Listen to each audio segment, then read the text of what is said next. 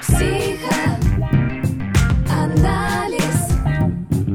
логика, бизнес, контекст и технологии.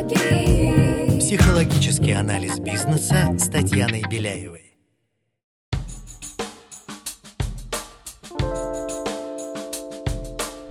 Всем привет! Меня зовут Татьяна Беляева.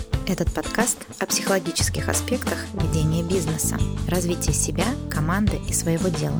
Будут выпуски, где я рассказываю и разбираю психологические составляющие профессиональной деятельности, отвечаю на вопросы слушателей. И, конечно, будут выпуски, в которых участвуют интереснейшие гости, предприниматели, маркетологи, лидеры команд, творческие личности и профессионалы российского и международного уровня. Вместе мы ищем точки роста, мотивации и стратегии построения звездных команд и экологичных организаций. Бизнес всегда делают люди, а значит в нем так много психологии. Поехали! Сегодня очень особенный для меня выпуск, потому что к нему я готовилась ментально, эмоционально, пожалуй, больше года. И, как говорится, ищите и обрящите, чтобы что-то найти, нужно искать. Я очень хотела пригласить к себе на подкаст человека из современной науки, человека, который серьезно занимается теориями и подходами. Сегодня у меня в гостях Кирилл Климов, выпускник Мехмата МГУ, кандидат физико-математических наук, квант, генеральный директор фонда Институт Вега. Кирилл, спасибо, что пришел. Спасибо, что пригласила. Как говорится, математика царица наук. Я знаю, что ты большой эксперт в финансовой математике. Расскажи, пожалуйста, а что это? Для меня финансовая математика — это в каком-то смысле приложение и работа мечты. Если говорить про финансовую математику как таковую, то для меня это набор математических методов, которые применяются для моделирования финансовых рынков. И вот в чем крутость финансовой математики? В том, что это действительно глубокая, фундаментальная, серьезная математика, по крайней мере, база у этой во всей истории очень-очень глубокая и фундаментальная. Этому действительно нужно учиться все шесть лет, например, на Мехмате, а потом много-много лет еще в аспирантуре, и вот этот вот наш любимый lifelong learning. И это, на мой взгляд, и в моем конкретном случае, ответ на вопрос, зачем нужно изучать сложную серьезную фундаментальную математику в 21 веке. Вот, наконец-то. Эти слова звучат на моем подкасте, потому что я-то как раз приверженец того, что решая по-настоящему сложные задачи во время обучения, во время изучения глубоких, серьезных концепций, теорий, решая серьезные уравнения, задачи, мы потом в жизни можем решать любые задачи. Но с другой стороны, мы видим тренд на симплификацию всего, клиповое сознание, клиповое мышление, развитие соцсетей. И вот как современному человеку, эксперту, руководителю, управленцу понять, зачем нужно изучать фундаментальные науки? Вопрос очень нетривиальный, ты сама понимаешь. Но для меня лично вспоминается цитата великого Михаила Васильевича Ломоносова, что математику нужно изучать лишь для того, что она ум в порядок приводит. Де-факто финансовая математика — это действительно прикладная область, но тот факт, что ты получаешь ответ на вопрос «зачем?», мотивирует тебя перепахивать целые области фундаментальной науки. И на выходе ты становишься человеком, у которого есть серьезный hard skills, при этом понимание, при этом тренированная голова, умение структурно мыслить, умение структурно воспринимать информацию. Главное в наше время, мне кажется, умение учиться, потому что мир изменяется настолько быстро, что единственный навык, который сейчас, мне кажется, действительно важен, это умение учиться, умение быстро входить в тему, умение искать литературу, умение находить контакты экспертов, не боязнь написать им, задать какие-то вопросы каверзные и так далее. В моем понимании в этом крутость финансовой математики, потому что вот я знаю твою историю, ты когда-то поступал на матмех, я выпускник Мехмата, и вот часто я задавал себе вопрос, почему Мехмат, почему матмех, почему не просто математический факультет? Ну, все же классно. Но вот на Мехмате я находил такой ответ, что механика всегда была поставщиком задач для математики. Механика была поводом поговорить о серьезной, фундаментальной математике. И в каком-то смысле это действительно так было. Но мне кажется, в 21 веке, может быть, новым поводом поговорить о серьезной, фундаментальной математике стала финансовая математика. Для кого-то есть масса-масса-масса других вещей. Я тут не претендую на какую-то универсальность, но это лично в каком-то смысле моя история. И это, наверное, моя мечта и мое личное счастье, потому что я считаю себя э, счастливым человеком, потому что я работаю и занимаюсь областью, которая меня дико драйвит, неимоверно драйвит. Это чувствуется. Что такое квант? Давай расскажем нашим слушателям. Квант — это сокращение от английского quantitative researcher или quantitative developer. По-русски это, наверное, количественный аналитик. То есть это в каком-то смысле специалист в области финансовой математики, которые работают в инвестиционных банках или в хедж-фондах или в каких-то других областях. Вот лично моя история, я работаю в инвестиционном банке, я возглавляю команду Quantitative Research инвестиционного банка, и наша задача, вот часто люди не понимают, чем отличается трейдинг на диване, скажем так, со своего персонального счета, и трейдинг в инвестиционных банках. В инвестиционных банках часто трейдеры не стараются предугадать рынок. Часто трейдеры не пытаются быть умнее рынка трейдеры занимаются клиентским бизнесом, трейдеры занимаются репликацией. То есть аналогия, которую я часто привожу, это вот аналогия, например, кондитерской. То есть вот наши клиенты, клиенты инвестиционных банков, это могут быть крупные корпораты, они могут приходить и хотеть какой-то сложный продукт, например, торт в нашей аналогии кондитерской. А на рынке у нас есть отдельные ингредиенты. У нас есть яйца, у нас есть молоко, у нас есть мука, у нас есть много-много всяких вот таких вот историй. И задача трейдера из вот этих отдельных ингредиентов испечь вкусный, классный, сочный торт, который бы устроил клиента, на который бы клиент сказал, вау, класс, это то, что я хотел бы.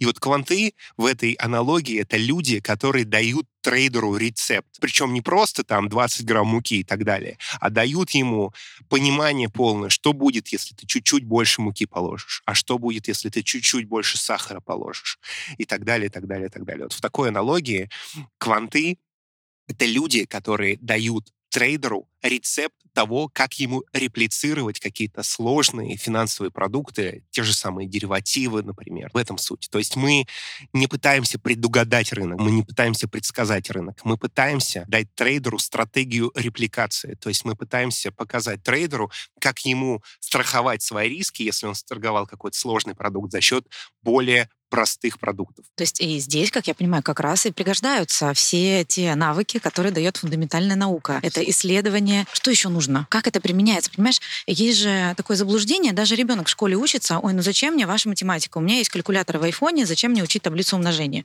Или, ну зачем мне писать на младших курсах курсовую работу? Зачем мне список литературы? Зачем мне все это читать? Особенно сейчас, да, там GPT-чат заполнил, напромпил, и вот тебе и готовая работа. Зачем делать эти исследования? И мне кажется, что это очень важно, потому что это как раз и ум в порядок приводит, дает систему мышления, высшее образование, а тем более, если мы говорим следующий уровень, это аспирантура. И, казалось бы, тоже, когда я училась в аспирантуре, были такие фразы, зачем это нужно, зачем философию проходить, зачем столько пар этому, зачем кандидатский минимум сдавать, зачем так сложно. Но пройдя это, потом решать задачки в работе, на мой взгляд, очень просто. Вот какие навыки исследователя, человека, который занимается современной наукой, помогают в работе, ну, например, кванта или других областях? Мы тут заходим на мою любимую, наверное, область, потому что я стараюсь каким-то простым языком это сказать, но мне, наверное, нужно перечислить тот арсенал, которым, в моем понимании, должен обладать серьезный специалист в области финансовой математики, который работает по какими-то практическими историями. Во-первых, если ты поступаешь на мехмат, у тебя начинаются базовые предметы, например, математический анализ, линейная алгебра и так далее. И эта база, это то, что должен знать каждый. Дальше у тебя начинаются вещи, связанные с обыкновенными дифференциальными уравнениями, теорией вероятности, функциональным анализом, теорией меры. И это в некотором смысле тоже база, но уже некоторый подход к снаряду. Дальше теория вероятности развивается в такие предметы, как математическая статистика, теория случайных процессов. Это вот те самые случайные процессы, которыми мы можем моделировать, которыми мы можем представлять, например, график цены акции или совокупность цен акций, если у нас какой-то продукт, который зависит от множества акций. То есть вот в этой ветке нам нужна сложная, серьезная теория случайных процессов, общая теория процессов, много-много всего такого. То есть могут быть у нас непрерывные процессы, могут быть процессы со скачками, могут быть какие-то другие вещи. Нам важно уметь их моделировать. Дальше история, связанная с обыкновенными дифференциальными уравнениями, разворачивается в темы, связанные с уравнениями в частных производных. Мы отходим от классических решений, появляются новые концепты вязкостных решений, потому что очень часто, когда мы смотрим на какие-то уравнения в частных производных сложные, у них не будет классического решения, но у него может быть, например, вязкостное решение, которое удовлетворяет наши задачи. Далее, всю вот эту вот историю, безусловно, нужно каким-то образом представить в компьютере. Соответственно, нам нужна вычислительная математика, потому что числа, когда мы складываем их просто на бумаге, и когда мы будем их складывать на компьютере или вычитать, или делать какие-то арифметические операции, у нас будет погрешность, нам нужно уметь с этой погрешностью работать, нам нужно те же самые уравнения в частных производных уметь численно решать, когда у нас нет аналитического решения. И это вот вычислительная математика и все, что с ней связано. Там может быть и вот как раз сеточные методы, и методы машинного обучения, и методы Монте-Карло, и так далее, и так далее, и так далее, и так далее. Что касается уравнений в частных производных, то часто очень нам они нужны для того, чтобы дальше развивать нашу науку и идти, например, в методы детерминистического и стохастического оптимального управления, потому что де-факто у нас есть стохастическая система, вот наш дериватив, нам нужно найти вот эту вот самую пресловутую стратегию репликации, и, по сути, мы решаем задачу оптимального управления в стохастическом мире, в случайном мире.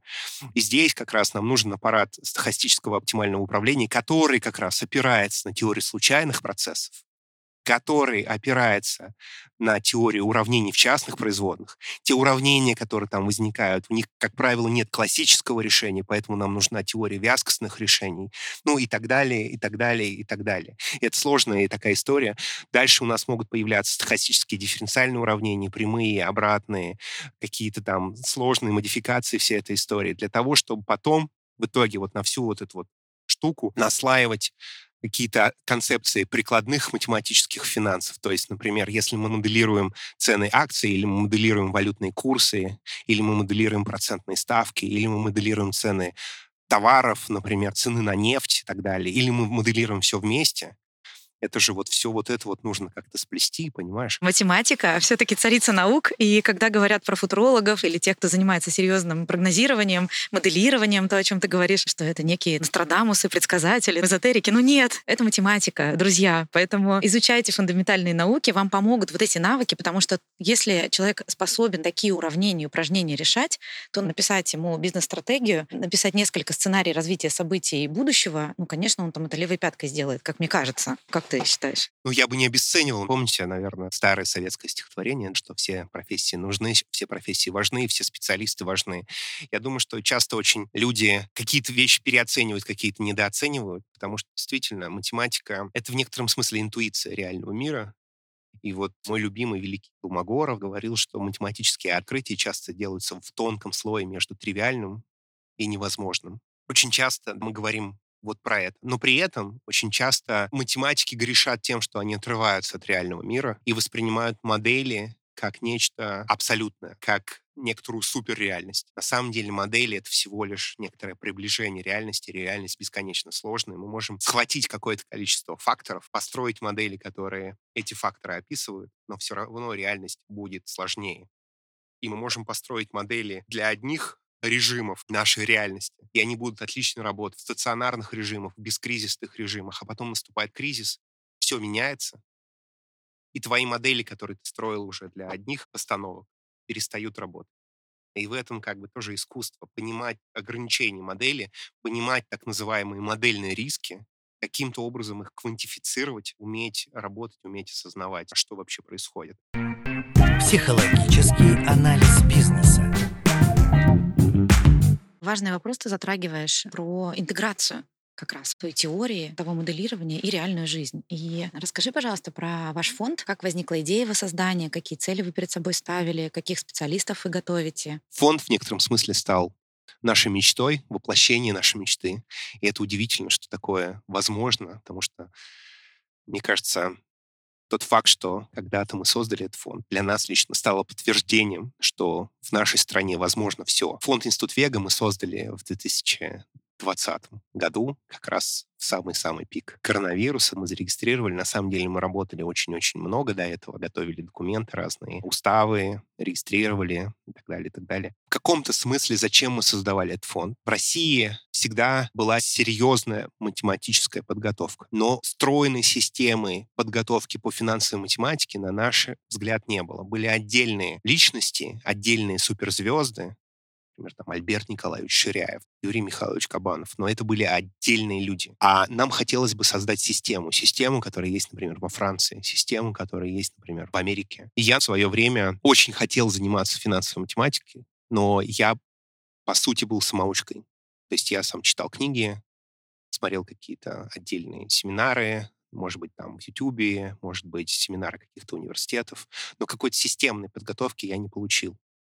И так случилось, что мы очень долго искали людей в нашу команду, в Инвестбанк. И мы понимали, что очень часто люди, даже которые выходят с профильных кафедр, они начинают работать очень рано, и поэтому они знают серьезно базу первого-второго курса. Но если говорить шире, если говорить про какие-то более сложные предметы, то там пробел, потому что люди просто не понимают, зачем они. И вот, по сути, из такой искры ну и плюс из э, искры человека, который как-то подошел к нам во время одной из лекций из искры профессора МГУ Юрия Михайловича Кабанова, нашего научного руководителя фонда. Как раз и родилась вот эта вот идея, которую мы принесли. С учредителями фонда был ВТБ, МГУ, мы принесли в эти организации.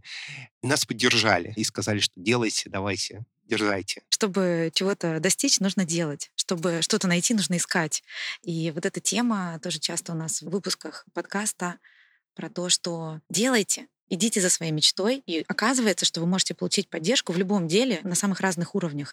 И порой вы даже можете не представлять, что вас поддержат, а это получается. Так, и что было дальше? А дальше мы зарегистрировали наш фонд, и потихонечку, потихонечку, потихонечку начали искать единомышленников, потихонечку стали искать студентов, которым это интересно, потому что действительно нам хотелось, чтобы тот уровень, который мы стараемся достичь, он бескомпромиссно высокий в каком-то смысле. Мы не готовы снижать планку для того, чтобы расширить нашу целевую аудиторию. Нет, мы ищем людей, у которых есть внутренний зов. Мы ищем людей, которые как раз стремятся к этой серьезной математике в прикладном аспекте. При этом то, кого мы готовим, это не всегда люди, которые пойдут в бизнес, в индустрию. Мы надеемся, что фонд Институт Вега будет развивать серьезную финансовую математику мирового уровня в России, что фонд Вега даст ответ многим на вопросы, зачем нужно изучать серьезную фундаментальную математику, если тебе больше интересны какие-то практические аспекты. И мне кажется, мы очень бы хотели, чтобы нам удалось воспитать каких-то специалистов, может быть, нового уровня, которые пойдут и в индустрию, и в бизнес, и в академию. Это новые профессора, как я надеюсь. Моя мечта сделать так, чтобы нашими выпускниками стали ребята, у которых очень серьезный hard skills, очень серьезная фундаментальная подготовка, умение учиться, понимание, зачем им нужна та или иная математика, но при этом люди социальные, люди коммуникабельные, люди, которые умеют работать в командах, люди, у которых развит тот самый пресловутый эмоциональный интеллект, люди, которые умеют договариваться потому что это действительно очень важно. Вот мне лично очень хотелось бы, чтобы фонд Вега выпускал ребят и девчат, которые бы понимали, что математика действительно царица всех наук, но в некотором смысле это аппарат построения моделей, а у моделей есть те самые ограничения, о которых мы говорили ранее.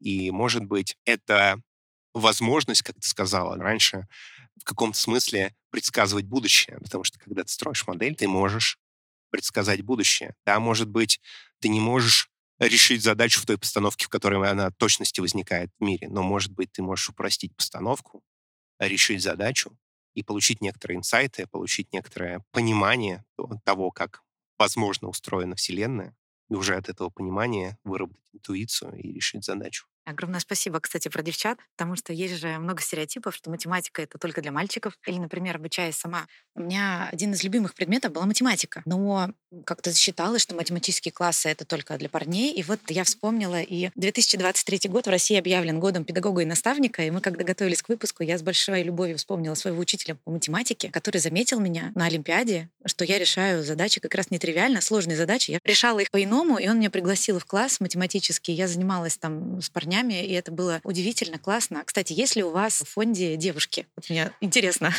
Ну, если говорить про команду фонда, то у нас больше девушек, на самом деле, чем парней. Ура! Среди стипендиатов у нас большое количество девушек. Причем это, как мне кажется, их действительно много. Они разносторонние, они развиты в разных областях. Практически у всех из них есть какое-то хобби помимо математики. Они очень гармонично сплетают все это дело. Ну, и эмоциональный интеллект, я могу предположить, гипотеза моя, может быть, лучше развит или социальный интеллект у девушек, он ну, просто базово нам чуть больше дано, мне кажется, в этом плане. Но я очень рада, это очень здорово, потому что вот эти стереотипы, что девушкам в IT-индустрии не очень рады, или у них что-то может не получиться, девчонки и мамы девочек, и папы девочек, я вас тоже через подкаст призываю не ставить шоров, ограничений, что девочкам нужно заниматься только танцами, рисовать и музыкой. Математика, она тоже может быть увлекательной, интересной, и девчонки, занимайтесь математикой тоже. Психологический анализ бизнеса. Кирилл, ты много говоришь про мечты, про то, что вы начинали фонд с мечты, с идеи, и твой личный путь в математику и в реализацию вот этой мечты. Даже в Телеграм у тебя написано «Мечтаю о том, чтобы в современной России быть ученым было круто и здорово». Немного расскажи про свой путь, про то, как с помощью интеллекта, желания, и зова, сердца, души, внутренним порывом достичь таких значимых достижений, успехов в профессиональном развитии, в карьерном развитии и уже возглавить такое серьезное учреждение. Я позволю себе сказать, что не так давно с проектом «Люди Мехмата» мы сделали интервью на час двадцать. Там очень много подробно это сказано. Его можно найти на Ютубе. Ссылочку оставим в описании. Да, там я вот в подробности говорю. Но если говорить тезисно, то я родом из небольшого города, город Павлово, Нижегородской области. Тот чудесный город, где делают пазики. И как-то так сложилось, что когда я учился в школе, бытовало мнение, что все решают деньги, что все решают связи, и что даже на бюджет просто какого-то вуза поступить невозможно. Может быть, ты не поверишь, но об МГУ я узнал только в 10 классе. Представляешь?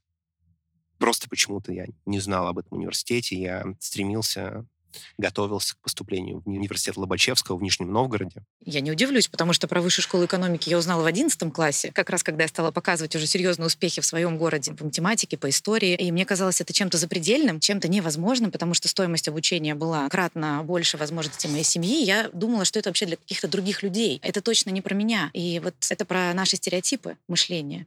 Ну, а сейчас я являюсь и выпускницей, и преподавателем, и вхожу в научный совет магистрской программы психологии в бизнесе. И оказывается, что что этого всего можно достичь своим интеллектом, своей душой. Я в это верю, это тоже мой путь. Вот интересно, а как у тебя так? Узнал ты про МГУ в 10 классе? Да, узнал я про МГУ в 10 классе, и так все сложилось, просто удивительно. То есть цепочка событий, вот вы не одно событие из этой цепочки, вся цепочка развалится. Я как раз про это говорю вот в нашем интервью, которое мы записали, и на которое я сослался ранее. Я чудом попал в школу-интернат при МГУ. Действительно, там я понял, что вот я нашел своих. Удивительное ощущение, когда вот где-то на уровне души ты понимаешь, что вот ты долго этого искал, и вот оно. Ты дома, тебе здесь рада. И все вокруг тебе говорили, что этого не существует, а оно существует. И когда я туда приехал, мне было очень сложно, потому что школа была не супер крутая. И вокруг были вот эти вот выдающиеся ребята, победители всероссийских олимпиад и так далее. А ты думал, что, ну, блин, а что? Я простой парень, немножко туповатый, немножко медленно соображаю, не Вот умею. здесь плюс один, как говорится, я себя тоже примерно так ощущала и помню это. А потом вдруг у тебя получается. А оказывается, что можно несколько ночей не поспать, а почитать, порешать, поисследовать, просто потому что тебе это очень хочется. Не потому что тебя заставляют, и кто-то сказал, вот, решай, Таня, эту задачку. А ты решаешь задачки со звездочкой, ты ищешь, с преподавателями разговариваешь, и вдруг оказывается, что все получается. Но это про мой путь, а как у тебя? У нас похожий путь. Единственное, что я ночью старался спать, потому что я всегда понимал, что это важно очень высыпаться, потому что если я не выспался, если даже я поспал 6 часов, то следующий день идет на смарку. Хотя, кстати, вот есть интересная теория, как небольшой автоп. У меня есть друг, который занимает достаточно высокую должность в образовательной организации. И вот в студенческое время он говорил, вот слушай, если студент совсем не готов к экзамену, и у него ночь перед экзаменом. Вот как найти ту точку, когда тебе нужно продолжать учиться или идти спать? Вот его теория была такая, что ты занимаешься, если проходит час, и твои знания удваиваются, значит, нужно продолжать заниматься. Если происходит час, когда твои знания не удвоились, тогда нужно идти спать. Ну, вообще, у меня были примеры, когда я не спала ночь вообще перед экзаменом, и у меня был такой подход, что зато не расплескаешь знания. Типа, пока спишь, не забудешь. Поэтому можно учить, учить. Поспала вечером, потом решаю, учу, учу, учу, и иду как бы, о, так я еще даже не забыла все, что я только несколько часов назад учила. Поэтому я плюсую к твоему сокурснику. Это, наверное, не моя история, потому что я всегда был такой супердисциплинированный. Мне нужно было идти на экзамен с ощущением, что я выспался, я знаю все, мне все равно, что меня спросят, это какие-то там мои заморочки. И вот удивительно, что действительно в Сунце с низкой базы просто постоянной, регулярной работой, полным вниманием, не просто там где-то что-то происходит, я почитал учебник, а именно вовлечением в то, что ты делаешь, потихонечку, потихонечку, потихонечку, и что-то начало получаться. И потом я поступил в Мехмат, и на Мехмате тоже что-то начало получаться. И потом я тоже же выпускник вышки. Я закончил магистрскую программу факультета МИЭФ. И действительно, когда кажется, что что-то невозможно, ты просто идешь маленькими шажками, веришь в себя. Ну или даже если не веришь, то берешь себя в руки. И делаешь маленькие и шаги. делаешь маленькие шаги, да. Есть знаменитая фраза времен Второй мировой войны «Сложное мы делаем сразу, на невозможное нужно чуть больше времени». Вот как будто это про это, про то, что мир открыт на самом деле для тех, кто по-настоящему чего-то хочет, кто слышит себя, и это как раз уже про психологию в бизнесе и про психологию в науке, возможно. Услышать себя, понять, в чем своя уникальность. Кому-то нужно спать больше, окей, кому-то можно спать меньше, кому-то нужна дисциплина и каждодневный такт. Кто-то оставляет, как знаменитый пример, 30 вопросов, и есть месяц у студента. ну, думает студент. Один вопрос в день, нормально подготовлюсь. Проходит 15 дней, он ничего не сделал, ну, по два вопроса тоже нормально. Ну, и так он подъезжает за 2-3 дня до экзамена, начинает учить. Осознать свой самый лучший темп, осознать то, как вы учитесь, осознать, что у вас получается хорошо, услышать себя. Ну вот я такие, наверное, выводы делаю из нашей беседы. Для меня такие инсайты и подтверждение тоже моих внутренних ощущений. И не нужно слушать других людей, которые, возможно, не верят или привносят нам какие-то стереотипы, или не понимают, зачем вы это делаете, зачем учиться. Вот я, кстати, хотела с тобой поговорить, тоже ты затронул уже немножко про lifelong learning. Ну, казалось бы, ну зачем тебе еще учиться? Ты уже так много знаешь. Или взрослым людям. Зачем учиться? Зачем идти на магистрские программы? Зачем покупать курсы? Зачем изучать новое? Например, там, бизнесмену изучать культурологию или математику, учить эмоциональный интеллект. Вот как ты к этому относишься? Как это в твоей жизни происходит? Чему ты, может быть, за последнее время обучился интересному или чему учишься сейчас? Хороший вопрос. Действительно, очень многие люди спрашивают, зачем? Можешь отдохнуть. А у меня мозг, мне кажется, так устроен, что не могу. Мне все интересно интересно, начиная от строения мозга, какой-то там бизнес-психологии и заканчивая серьезными какими-то математическими историями. Но глобально я верю в следующее. Вот есть такой демотиватор, что лень заставляет работать существенно больше. Человечек, который обточил свой куб и катит шар, а все остальные мучаются и толкают кубы.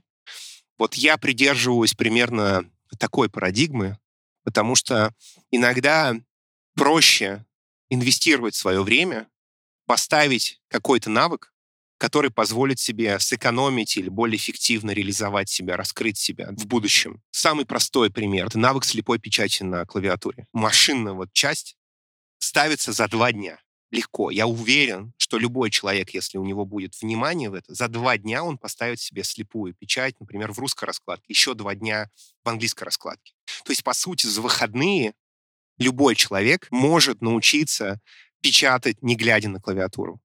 И если он инвестирует в это эти два дня, то он в течение жизни потом сэкономит массу, массу, массу, массу времени, которое он снова сможет инвестировать в какие-то вещи, которые ему еще больше времени сэкономят. Это такая в некотором смысле геометрическая прогрессия получается. То есть вот в моем смысле, в моем случае, да, в свое время я инвестировал время построение в постановку навык слепой печати в русской раскладке, в английской раскладке. Теперь я это делаю свободно. А чем я занимаюсь сейчас, помимо каких-то математических вещей? Ну, например, сейчас я ставлю скорочтение. В любой момент, когда у меня есть время, я прохожу таблицу Шульта, делаю какие-то упражнения, пытаюсь дисциплинированно ставить взгляд так, чтобы я видел максимум строчки, не переводил зрение, не проговаривал слова, Потому что это не два дня, это может быть там месяц или два, или больше, но это действительно то, что даст тебе буст. Или, например, наш любимый Алексей Пименов с его канбан-методологией. Леша, привет. Леша, привет. Если вы еще не слушали выпуск про социологию в бизнесе, обязательно послушайте. И вот если смотреть про личную эффективность и про эффективность командную, есть смысл один раз изучить современные методики, например, тот же самый канбан, в котором я как мне кажется, нахожу ответ на вопрос, как сделать так, чтобы команда работала эффективно. И если ты один раз в это инвестируешь время, поймешь какие-то практики, поймешь то, до чего дошло человечество, до чего дошли сотни, может быть, тысячи людей в плане эффективности, и не будешь это делать на своих ошибках, а просто посмотришь и возьмешь некоторые концентрированные знания, то это знание, этот опыт тысяч людей позволит тебе потом двигаться более быстро, более динамично, познавать больше, ну и так далее, и так далее, и так далее. То есть смысл вот в этом. Если говорить про какие-то когнитивные вещи, ты же все равно в некотором смысле биологическая машина. У тебя внутри есть процессы биологические, нейромедиаторы наши любимые и так далее. Тоже очень полезно понимать, как работает наш мозг, чтобы понимать, что со мной происходит сейчас, чтобы в каком-то смысле тоже, даже если вы прагматично подходите к этому, понимать, как мне быть более эффективным понимать, что сейчас моя батарейка на нуле, и я, конечно, могу заставлять себя идти дальше, но лучше мне взять сейчас паузу в 30 минут, и она мне потом сэкономит часы и часы и часы на восстановление, на глобальную продуктивность. Это, наверное, моя мотивация в этой области. Психологический анализ бизнеса. Есть IQ, есть эмоциональный интеллект, а есть социальный интеллект, то, по сути, как мы формируем команды, как мы взаимодействуем с людьми. Но если мы говорим про лидерство, как, кстати, у тебя это происходит? Как ты выбираешь людей вокруг? Как вы взаимодействуете? Похожих ли ты людей к себе привлекаешь? Не похожих? Как у вас это обстоит в фонде? Это хороший, сложный вопрос. Я, мне кажется, нахожусь в некотором таком поиске еще. И если ты считаешь, что я найду ответы на эти вопросы в твоем подкасте, то, видимо, у меня есть чем заняться в ближайшие пару месяцев. Наверное, я очень люблю людей, у которых есть вот этот вот внутренний зов, его не скрыть. Он может быть чуть-чуть потушен, но все-таки, когда ты начинаешь общаться с такими людьми, ты понимаешь, что они ищут ответ. В каком смысле? Они ищут. Они не стоят, не сидят на месте, не лежат или еще что такое. Они ищут. И вот, наверное, в первую очередь у меня кликает с такими людьми, потому что я не смогу сходу дать ответ, но как минимум в каких-то вещах мы можем вместе поискать. Это будет достаточно интересно. Это, наверное, какой-то мой основной принцип. А в остальном это важно, наверное, что действительно все решают люди. И вот в фонде нам, мне кажется, повезло с командой. У меня есть замечательный заместитель генерального директора, который во многом помогает осознать какие-то слепые пятна, которых у каждого человека достаточно много. И мне кажется, что вот ту суперкоманду, которую нам удалось собрать, и, в частности, людей, которые работают в фонде, и тех студентов неравнодушных, аспирантов, которые идут этот путь вместе с нами. Но это очень круто. Ты поражаешься, насколько разные люди могут откликаться и находить свои ответы в твоем каком-то посыле. Это как примерно стихи Пушкина или там стихи Лермонтова в каком-то смысле, потому что когда вот меня в школе спрашивали, что автор вообще вкладывал в это, и э, вот у меня, например, был один правильный ответ, что он вкладывал. На самом деле, может быть, это не так. Может быть, автор У каждого вкладывал... свой Пушкин и да, свой Лермонтов. Да. Может быть, автор вкладывал одно, а ты видишь гамму, гамму, гамму всего-всего-всего, и каждый ответ правильный. И это здорово, что у тебя это так отзывается. Это супер. Психологический анализ бизнеса. Кирилл, мне очень приятно, что мы с тобой говорим сейчас о российской науке, мы находимся с тобой в Российской Федерации, и я обожаю нашу страну, я очень люблю людей, я вижу прекрасных ученых, предпринимателей, лидеров, психологов, маркетологов, спикеров, разных-разных-разных людей. И мне настолько это откликается. Вот скажи, пожалуйста, почему ты это делаешь в России? Ведь э, тренд последнего времени можно поехать, и, возможно, будет легче. Зачем тебе решать эти сложные задачки? Можно поехать в какую-то другую страну, где уже есть система обучения финансовой математики, где легче это делать и более большого масштаба, что ли, вопросы решать. Вот зачем тебе это? Ты знаешь, мне кажется, у меня похожая история с тем посылом, который ты сейчас сформулировала, о том, что я безумно люблю Россию. Москва — это вообще мой любимый город в мире. Я какое-то время путешествовал, но города более удобного, более кайфового, классного, лампового или, может быть, делового, чем Москва, я не встречал. Мне безумно классно здесь. Я кайфую от того, что в России открыты все двери. Действительно, в России ты можешь делать очень-очень-очень много. И, может быть, даже чуть-чуть прагматично, но конкуренции здесь существенно меньше. Потому что если ты крутой, если ты горишь своей идеей, если ты не боишься брать на себя некоторую ответственность и, ну, может быть, ошибаться, может быть больно падать, но вставать, как-то отряхиваться идти вперед, то в России вообще перед тобой открыты все двери. Мне кажется, в нашей стране просто потрясающе работают социальные лифты. Вот, например, я из маленького города, мне не пришлось брать какие-то образовательные кредиты, мне не пришлось делать так, чтобы родители полжизни копили на мое образование. Все свое образование я получил абсолютно бесплатно. Мехмат МГУ бесплатно. Вышка бесплатно. Я даже в Лондоне поучился бесплатно. Мне кажется, это некоторое что-то, что нас может стимулировать. Даже, например, вот сейчас вот в фонде мы стараемся готовить этих самых суперматематиков, но лучше мы предлагаем стипендии, то есть наша стипендия от 25 тысяч рублей в месяц для студентов без каких-либо обязательств идти работать в разные организации и так далее. Просто для того, чтобы поддержать лучших студентов. Мало того, что они на бюджете, так они еще могут получать некоторое материальное обеспечение так, чтобы они могли концентрироваться на учебе, на науке и вообще не думать о другом, а потом уже выходить на рынок и дальше строить свою карьеру. Я реально считаю, что Россия потрясающая страна в плане своих возможностей, в плане работы социальных лифтов, в плане душевности, может быть, потому что я человек достаточно открытый, и мне нравится вот эта вот прямота и широта русской души, когда ты действительно без купюр, человек тебе улыбается, когда он хочет улыбнуться.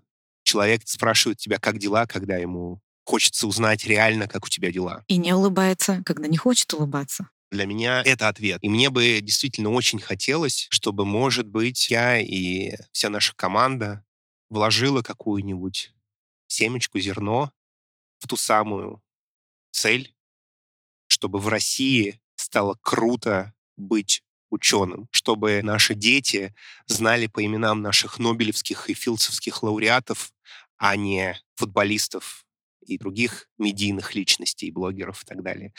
Футболисты и блогеры классные ребята, но мне кажется, дети тоже должны знать наших ученых, чтобы снова такие понятия, как доцент, профессор стали почетными, стали крутыми, а не какими-то ругательскими. И мне кажется, что вот вместе мы способны на многое. Если люди объединяются, особенно горящие люди объединяются, то 2 плюс 2 может быть равно 40, 174, сколько угодно. И да, мне кажется, вот та открытость, те возможности и те люди, главное, которые горят, особенно даже вот сейчас, в наше непростое время, те, кто остались, те, кто потихонечку, потихонечку, несмотря на то, что сложно, несмотря на то, что иногда падаешь, несмотря на то, что, может быть, не все это дело одобряют, но ты продолжаешь шаг за шагом идти вперед, строить что-то. Это дорогого стоит, и здорово, что такие люди есть вокруг. Здорово, что ты делаешь этот подкаст. Ты же тоже в каком-то смысле вносишь свой вклад в то, чтобы в России стало круто быть профессионалами, чтобы в России стало круто созидать в разных вообще направлениях, будь то наука, будь то бизнес-психология, может быть, менторство, может быть, управление процессами, может быть, еще много-много-много всего. Вообще, как из закона Вселенной, у нас сегодня такой фундаментальный выпуск в некотором смысле, что сила действия равна силе противодействия. А если мы наоборот это почитаем, что если много противодействия, если много сложного, это как раз и порождает и раскрывает интеллектуальный, душевный, энергетический потенциал людей. Я в это верю. И желаю нам всем успехов, сил, энергии, мужества на этом пути. Психологический анализ бизнеса. Друзья, заканчивая выпуск, хочется мне поговорить о том, что границ мысли не существует, и наш нейрокортекс позволяет нам увидеть, почувствовать, услышать вот этот зов, свою мечту. И энергия жизни в красках Вселенной всегда движется в сторону твоей самой сильной мысли.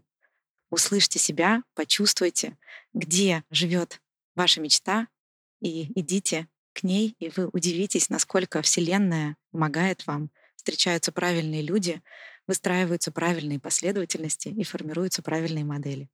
Спасибо тебе, Кирилл, большое. Спасибо. Подписывайтесь на нас во всех приложениях, где можно слушать подкасты. Ставьте сердечко в Яндекс Музыке и Apple подкастах. Пишите ваши вопросы, буду рада ответить на них. Это был подкаст «Психологический анализ бизнеса». До скорых встреч!